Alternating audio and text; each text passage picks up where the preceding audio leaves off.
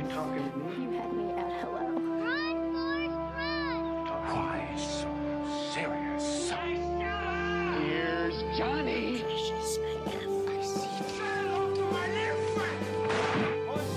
Vive el cine en primer plano. Bienvenidos al podcast de primer plano número 7. Mi nombre es Sandra Pineda y estoy muy muy feliz de estar aquí otra vez con ustedes otro día más para hablar de muchísimo cine y otras noticias y cosas locas que están pasando en el mundo actualmente. Este, como lo podrán notar, estoy aquí yo solita esta vez. Eh, ahí tuvimos algunos temas logísticos y por ya saben varias cosas que están pasando. eh, decidimos hacer el podcast así, pero no voy a estar sola al 100%. Más al ratito van a escuchar a Alejandro Alemán, que yo creo que muchos ya, ya lo conocen por ahí.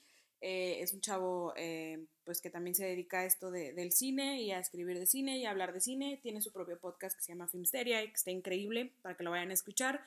Pero al ratito va a venir él para platicarnos de un documental súper interesante que está actualmente en cartelera que no se lo pueden perder.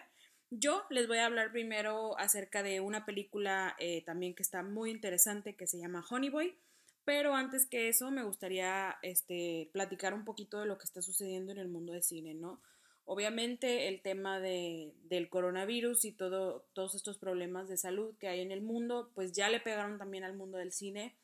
Y la primera noticia que tengo para ustedes es que, bueno, como ya sabrán muy probablemente, eh, Tom Hanks y su esposa están contagiados de coronavirus. Eh, ellos estaban en Australia, eh, se empezaron a sentir un poco mal, les hicieron la prueba y resulta ser que efectivamente están contagiados. Entonces, pues esa es una como de, de las más grandes noticias y ya como que como que vuelve realidad estas cosas que están sucediendo, ¿no? Entonces, digo, nosotros no queremos alarmar a nadie, ni mucho menos. Ya habíamos platicado en otros podcasts, digo, perdón, en otro episodio, que no es nada inteligente ir a comprar 700 Lysols y papel de baño y otras cosas, pero sí es muy inteligente eh, tomar precauciones como lo deberíamos de hacer todos los días, ¿no? Que es lavarse las manos y todo esto, ¿no?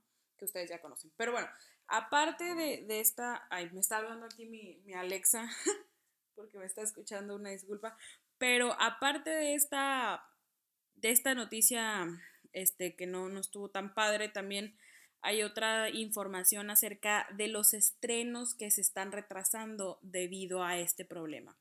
Primeramente, eh, hace días John Krasinski eh, viene, que lo conocerán como Jim de The Office y obviamente como el director de A Quiet Place, viene y nos dice, oigan, ¿saben qué? No es, no es prudente, no está bien que yo esté estrenando esta película ahorita, entonces mejor nos vamos a esperar. En vez de salir el 20, me parece, no, perdón, sí, me parece que estaba para el 20 de marzo, ya ahora sí no tiene fecha, todavía no hay fecha para salir. Otra película que se aplaza es Rápidos y Furiosos 9, que ya saben que aquí no somos tan fan de esas películas, pero bueno, a los que les gustan, pues la película se pasó, en vez de ser en mayo, me parece, se va a ir al 21, sí, al 2021, entonces ya también se aplazó bastante. También Mulan se cambia, ya estaba por estrenarse y ahora ya no tiene fecha de estreno. Y también la nueva película del 007 también se movió para noviembre en vez de estrenarse ahorita en abril. Y sí, o sea, esas son las películas más importantes que, que bueno, las, las distribuidoras y, y todos estos conglomerados de cine han decidido aplazar. Obviamente, digo, vamos a hablar del elefante en, en el cuarto, ¿no? O sea, ellos pues obviamente lo hacen por cuidar a, a, la gente, pero al mismo tiempo es por una cosa de mercado, ¿no? Que, que, obviamente no van a poder ir a ver esas películas tanta gente como ellos desearían. Pero bueno, está bien, o sea que están haciendo estos cambios para todos como... Todo, es un ganar-ganar, ¿no? Para todos. Entonces, pues yo estaba súper emocionada ya por ver Mulan, porque yo soy muy fan, o sea, yo creo que de todas las princesas de Disney, ella, sí, se le podría llamar princesa incluso, es una de mis favoritas, entonces estaba muy emocionada por verla. Al parecer varias personas ya dicen que ya la vieron, que está buenísima, entonces sí, sí es como triste no poderla ver pronto, pero pues ya habrá tiempo para verla este, próximamente.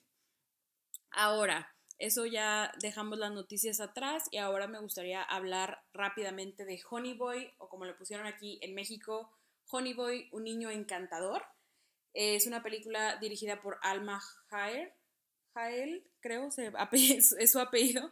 Eh, no sé exactamente cómo se pronuncie, pero cuenta la historia o algo biográfica de la vida de Shia LaBeouf cuando él inició su, su carrera como, como niño actor y hasta la actualidad.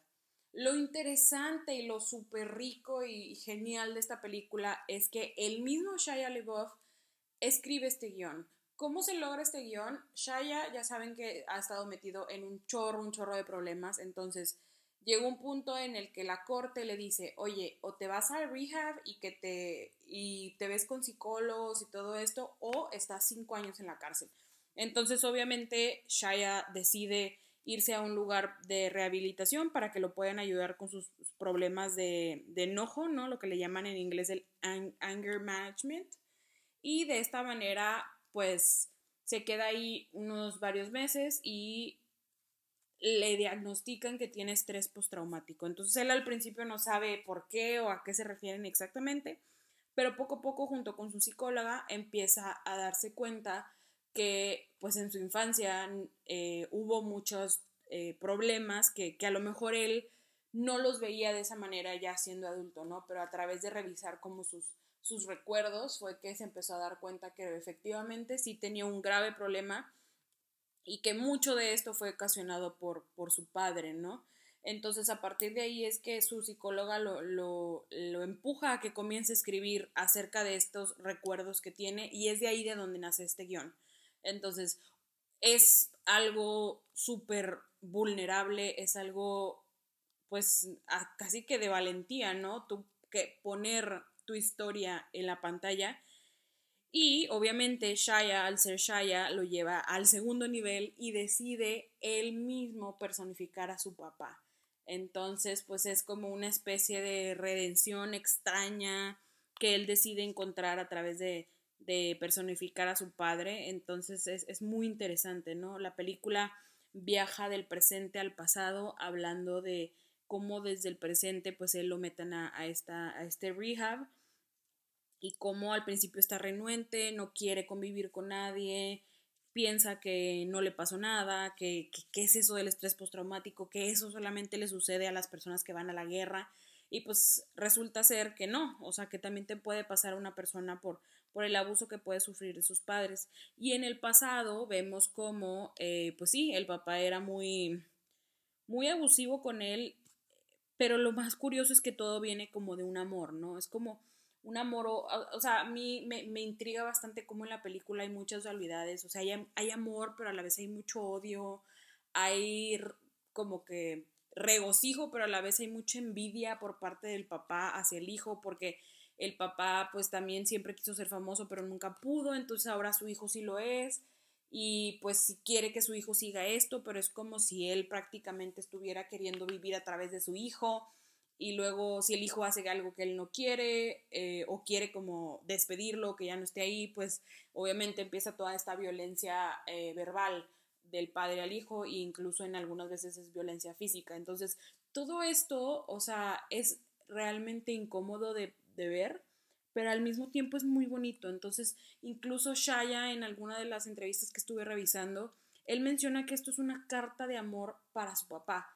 Pero cuando vemos a la película, tú te das cuenta que su papá se ve su, o sea, queda súper mal parado. Entonces es como, sí, o sea, te entiendo que es una carta de amor, pero al mismo tiempo, pues le estás dando en toda su madre a, su papá, ¿no? Entonces es, es eh, como, como ya les mencionaba, es, es como esta, no sé, mezcla extraña de amor-odio y de redención e incluso de, de que a lo mejor y él utiliza esto para, para liberarse, ¿no? De sus propios demonios, porque ya, ya dice un dicho que, que si algo te duele tanto, pues lo vuelvas arte, ¿no?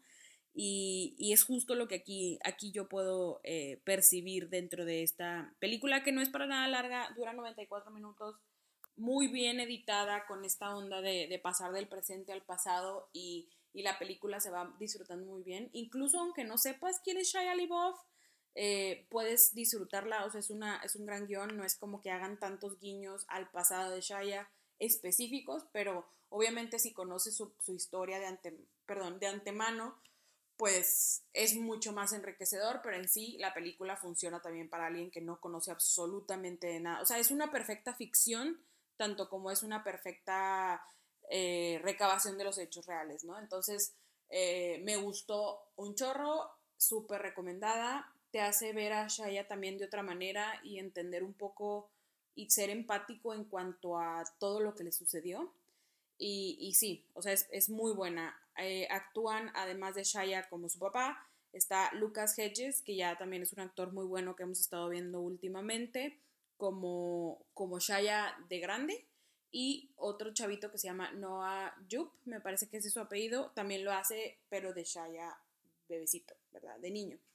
Entonces, de nuevo, es una súper gran apuesta. Obviamente, por el tipo de película, tiene una corrida un poco más corta en cines. Entonces, si la ven en su cartelera, por favor, vayan a verla. No se van a arrepentir y les va a gustar bastante. Aparte de que dura 94 minutos. Entonces, ya saben que a mí me fascinan las películas que son cortas. Entonces, eh, me encanta poder apreciar este tipo de, de temas y este tipo de películas súper personales donde realmente brilla como esta originalidad y esta vulnerabilidad, algo que falta bastante yo creo en, en las historias que vemos actualmente. Entonces, pues eso fue Honey Boy, eh, como les digo, por favor láncese a verla. Y de aquí nos vamos a brincar a otra historia también súper raw, súper cruda, que, que es Familia de Medianoche sí se supone que Honey Boy es una ficción, pero a la vez yo siento, o sea, no es un documental obviamente, pero sí está basado en hechos reales. Familia de Medianoche, pues sí es un 100% un documental que también habla de un tema súper real y súper este, discutido aquí en México, que es el tema, bueno, el documental inicia con una frase que dice, en México existe, o en la Ciudad de México existen 45 ambulancias eh, públicas, ¿no? del gobierno, digamos, de Secretaría de Salud, para una población de 9 millones de habitantes. Entonces, ¿qué está pasando con las demás? O sea, ¿cómo, cómo opera este mercado? Y pues es precisamente a través de ambulancias privadas. Entonces, es todo lo que sucede detrás de este tipo, de este parte del mercado, de este negocio difícil y complicado donde verdaderamente te das cuenta que esto sucede, o sea, como que México tiene las condiciones aptas para que este tipo de cosas sucedan, o sea, no hay tema más mexicano que lo que se ve en este documental. O sea, hablamos de corrupción, de falta de oportunidades, pero al mismo tiempo de mucho amor, de mucha empatía y, y de mucho encanto, ¿no? También por parte de estas personas que, que llevan a cabo, es una familia literalmente que tiene son dueños de, una ambulancia privada. Pero bueno, antes de que yo siga dando mi opinión, les voy a aquí pegar el clip de Alejandro Alemán que nos va a hablar acerca de lo que opina de la película y ya ahorita yo regreso para dar también otras opiniones. Hola, ¿cómo están? Mi nombre es Alejandro Alemán, mejor conocido como arroba el Salón Rojo. Les estoy hablando desde la bonita tierra de la torta de tamal y de la quesadilla sin queso para platicar sobre un documental que justamente eh, es un documental muy chilango. Pero que me parece que es una de las mejores películas que he visto, o que por lo menos de las que vi en 2019, eh, se coló en mi lista de lo mejor del año. Y me parece que es un documental francamente notable. Se trata de una película que se llama Midnight Family, Familia de Medianoche. Es dirigida por un norteamericano que se llama Luke Lorenzen, quien originalmente llegó a la ciudad para hacer un documental o con la intención de hacer un documental sobre el transporte público en la Ciudad de México y se encontró con una cuestión que tiene que ver con cómo funcionan las ambulancias aquí en, en la capital y que es una es un dato que yo no conocía y que estoy casi seguro que el 99.99% de los que vivimos en esta ciudad no lo sabe. Es más, yo creo que ni Claudia Sheinbaum sabe. Y el dato es, solo hay 45 ambulancias de servicio público para una ciudad como esta que tiene más o menos 20 millones de habitantes. Hagan la matemática y es una absoluta locura. ¿Cómo es posible que una ciudad de esta envergadura, la gran Ciudad de México, bla, bla, bla, solo tenga 45 ambulancias de servicio público? Bueno, pues evidentemente ahí hay un problema y ese problema se llena, o, o ese vacío que hay, pues se llena con ambulancias privadas. Quienes vivimos aquí lo hemos visto muchas veces, son estas ambulancias que efectivamente no traen ningún logo de alguna institución pública y sin embargo están por toda la ciudad, sobre todo son más notorias en la noche, y son ambulancias que van buscando los accidentes que vayan sucediendo, usualmente son accidentes de tránsito, pero bueno, cualquier tipo de accidente. Y cómo funciona es que, bueno, llegan, te transportan y luego piden el, el cobro de, de- por el servicio. ¿no? Entonces, este hombre que se llama Luke Lorenzen, que es el director de este documental, no solamente encontró una gran historia por contar, sino que encontró a los mejores personajes posibles para contarla. Porque lo que él encuentra es, además, una familia que literalmente, o sea, literalmente una familia que vive de, dar este servicio. Ellos son los Ochoa. Esta, familia está compuesta, entre otros, porque bueno, hay, hay más personajes dentro de la ambulancia que nunca termina uno de entender si son parientes, amigos o qué. Pero digamos que bueno, está el jefe de familia, que es el señor Ochoa, un, un hombre que creo que como padre de familia es completamente deficiente, no logra gobernar a sus hijos, no logra gobernarse a él. Él padece de, cardiopa- de cardiopatía, sin embargo, eso no le impide que le meta a fondo al acelerador en la ambulancia cuando hay que ir por un herido o cuando hay que ganarle a otra ambulancia para llegar primero. Está Alexis, que es en realidad el, el- líder de facto de esta, de esta familia. Él es el más responsable, tiene 16, 17 años, pero es la persona más responsable que haya visto yo jamás. Regaña a su papá porque no tiene en orden los papeles de, de la ambulancia, lo regaña por equivocarse en las rutas, por no poner orden en- dentro del negocio de la familia que es justamente manejar esta ambulancia. Y luego está el hermano de, de Alexis, que es un niño que tendrá 10, 12 años, que se llama Josué, al que también le tocan las regañizas porque resulta que este niño prefiere no ir a la escuela y mejor quedarse todas las noches junto con su papá y su hermano en la ambulancia. Su hermano pues le dice que está totalmente tonto porque cómo es posible que no quiere ir a la escuela, le dice que es su vida, que es su futuro, que sin ello pues obviamente no va a, a progresar. Entonces, toda esta dinámica familiar se ve retratada en una cámara que nunca, o sea, es un documental pues, pero nunca vemos entrevistas, no hay voz en off, simplemente Luke Lorenzen se metió en la ambulancia, se metió en el núcleo de esta familia y lo filmó. No necesitó nada más, obviamente mucha edición para que hubiera coherencia en todas las historias. Y entonces de eso va la película. Lo que vemos es la noche a noche, en vez de decir el día a día, de esta familia, cómo entre ellos se, se manejan, que es lo más chistoso, bizarro, increíble que pueda haber, porque en serio son todos unos personajes. Si esto hubiera sido una película de ficción, no les hubiera quedado, o sea, un escritor no podría haber, tener tanta imaginación como para escribir y describir a estos personajes, que son todos, o sea, son chistosos, son heroicos, son cagados, eh, son increíbles, la verdad, y en las noches pues están esperando a que caiga el, el- pitazo, que sepan de un accidente y van, van por los heridos. No es tampoco un documental de nota roja, jamás el director se permite, en la mayoría de los casos no se ve quién es el herido, nunca lo saca su rostro, por lo- salen a cuadro pero no sale el rostro, eh, toma de espalda, lo que sea. Ahí se ven algunas poquitas escenas con tantita sangre y solo en uno de los casos sí se ve a uno de los afectados que es en realidad familiar de la persona que está herida. Pero entonces lo que vemos es la dinámica de esta vida nocturna que es ir corriendo detrás tras el, accidente y ver cómo estos personajes con todo el profesionalismo que puede haber atienden a los heridos, los llevan al, al hospital, les curan o por lo menos les vendan las heridas, los tranquilizan, les dan algo para que no les duela.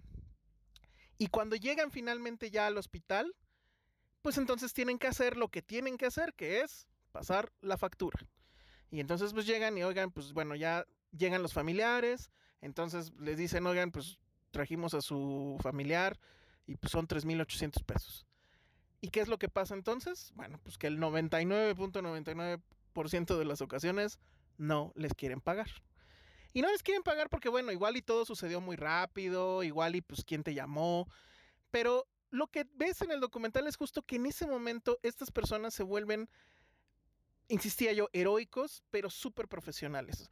No sabemos si están capacitados, no sabemos si antes tomaron un curso, no sabemos si hay una reglamentación para que, que regule lo que están haciendo. Lo más probable es que no, pero en realidad no importa, porque ellos se ve que son profesionales en lo que hacen, es decir, sí manejan la terminología de doctor y, bueno, de, de- de quien atiende heridas, de un paramédico, pero además lo hacen con una con un amor por lo, por lo que, por su trabajo, con humanismo.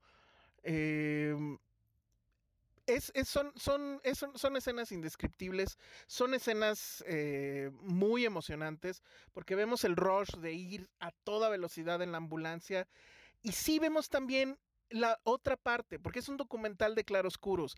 Ellos, yo decía, son heroicos, sí, pero no son infalibles. Es decir, hay momentos en los que vemos cómo se tienen que topar forzosamente al fin Ciudad de México con eh, la corrupción, cómo tienen que darle su mordida al policía para que los deje seguir circulando si es que no traen los papeles, darle su mordida si es que el policía les avisó por radio que había tal o cual accidente, eh, tener que soportar el acoso de los policías cuando incluso teniendo un herido dentro, no los dejan salir de la, de la escena del, del accidente.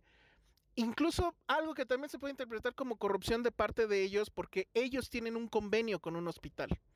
Entonces, si llevan al herido a ese hospital, ahí sí es forzoso que les pagan. Y entonces obviamente buscan, dentro de lo que se puede, llevar gente a ese hospital. Aunque haya ahí, a lo mejor se ve en la película, hay un caso donde básicamente están engañando a la familia para, a, la- a una familia de heridos, para llevarlos a ese hospital.